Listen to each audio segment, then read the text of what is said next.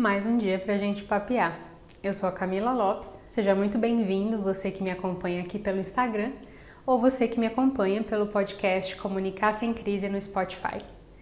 Bom, hoje eu quero conversar sobre gestão de crise. É um tema que muitas vezes as pessoas não querem abordar, não querem falar, porque falar de problema dá uma preguiça, né? Mas para qualquer empresa, qualquer uma, qualquer negócio, seja ele grande ou pequeno, falar sobre gestão de crise é falar sobre estar preparado para encarar uma situação de adversidade.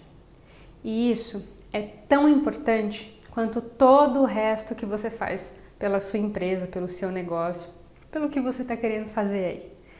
É importante a gente saber quais são nossas fragilidades e nossos pontos fortes. Claro, na hora de divulgar né, na hora de falar da gente, da nossa empresa, do nosso negócio, a gente vai falar dos pontos fortes. Mas é muito importante a gente mapear as possíveis situações que possam fazer com que a gente tenha que pensar nos problemas também. Por quê? E é um exemplo assim muito simples. Quando você tem uma discussão, por exemplo, com alguém, parceiro, amigo, muitas vezes não tem aquela situação que a gente fala assim: não vou falar com você agora, deixa eu pensar, depois a gente conversa. O que, que é esse deixa eu pensar, depois a gente conversa?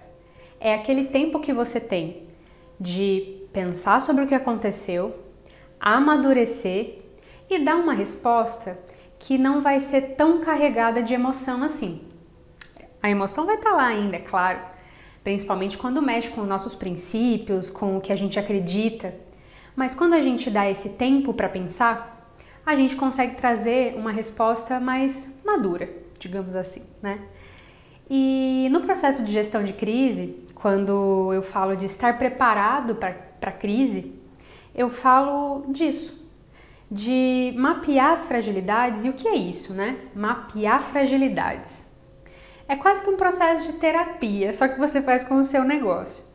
É, você pensa, né, dentro do que você faz, do ramo que você atua, quais são os possíveis problemas que você pode ter.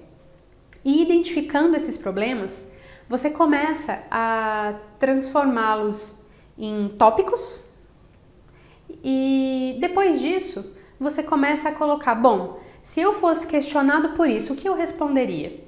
E você vai começando a bolar as respostas. Só que de um jeito mais racional. Por quê?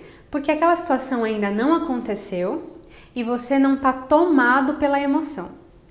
Ah, Camila, mas de repente podem acontecer crises, eu posso ter problemas no meu negócio por questões que eu não mapeei. Com certeza, e elas vão acontecer. Porque muitas vezes a gente, estando dentro do negócio, a gente não enxerga algumas situações de fora, né? Então, então né, a pergunta pode ser: qual então a utilidade de fazer esse mapeamento? A utilidade é que por mais que você tenha questões que de repente você não consiga mapear logo de cara, boa parte do que você vai conseguir mapear é, já, é, já são situações que podem acontecer sim e você já vai estar preparado. E fazer esse exercício de já estar preparado com esses pontos que você conseguiu identificar de possíveis problemas que você pode ter, faz com que num problema novo algumas respostas que estão ali possam ser, assim, possam ser base para você, sabe? Às vezes você pode, ah, é um problema que de repente envolve esse aquisito e esse aqui que eu já mapeei, eu posso juntar isso e eu tenho uma resposta clara, objetiva e sem muita emoção, sem muito calor da emoção, né, para eu poder responder.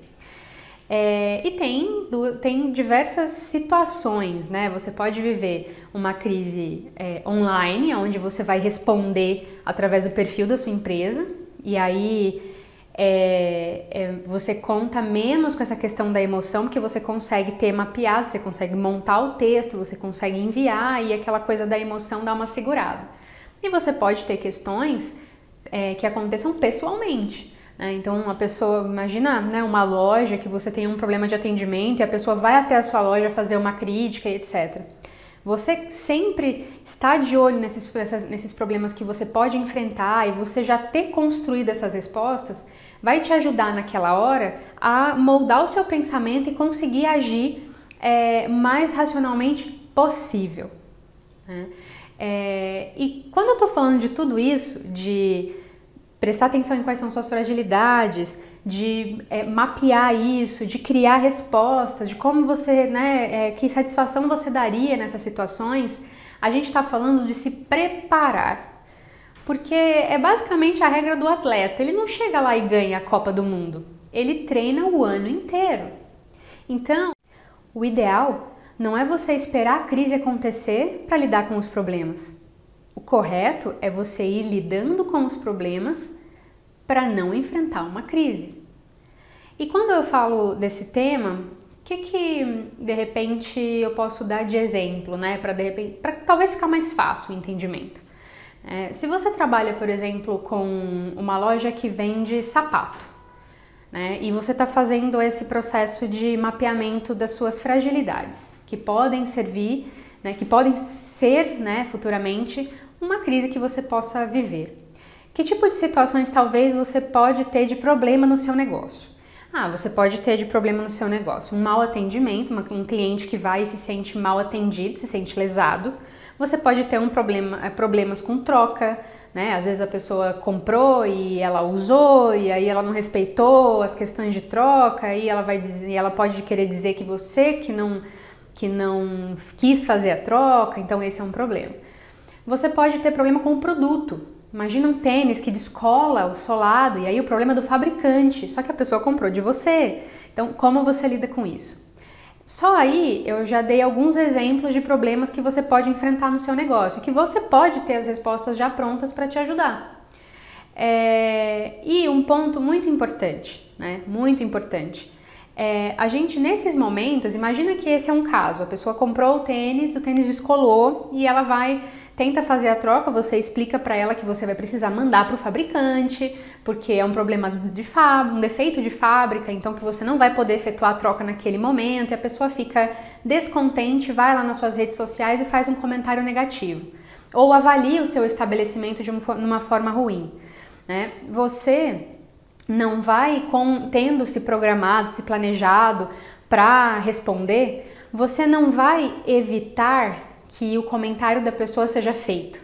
Você só vai responder de uma forma muito mais cordial, de uma forma muito mais segura e que vai passar para as pessoas que vão ler aquela resposta, o vão dar para elas o benefício da dúvida. Nossa, mas eu acho que então a moça que tá né, exagerando, né? Pô, eles estão explicando aqui certinho que na verdade é um defeito de fábrica, que eles não estão se negando a trocar é, que, mas que, que ela vai ter que esperar um pouquinho porque vai voltar para a fábrica e etc, né?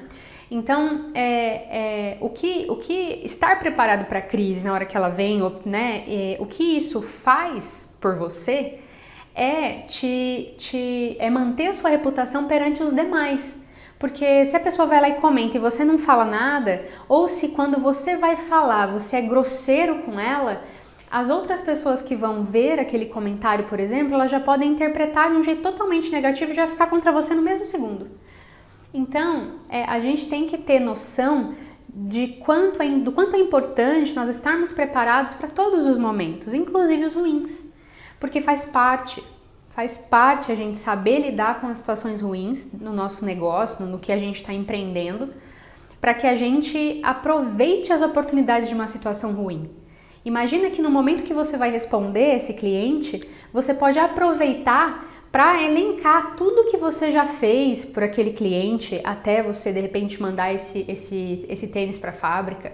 Elencar quais são os seus procedimentos nesse caso. Você aproveita para divulgar para os demais que vão ler aquela troca de mensagens como você é sério e como você é comprometido com o seu cliente. Então, a dica aqui é: não tenha medo das suas fragilidades. Toda empresa pode ser grande, todo negócio, toda pessoa que está empreendendo pode ser muito grande, apesar de toda fragilidade. Fragilidade todo negócio tem, toda empresa tem, e a gente tem que só aprender a lidar com ela. Fica a dica. Pensar em gestão de crise, pensar em ter essas, esses pontos mapeados, pensar em, em, estruturar tudo isso na sua cabeça, em deixar respostas já prontas, isso interfere diretamente na sua reputação e no quanto as pessoas vão entender você após uma situação de crise.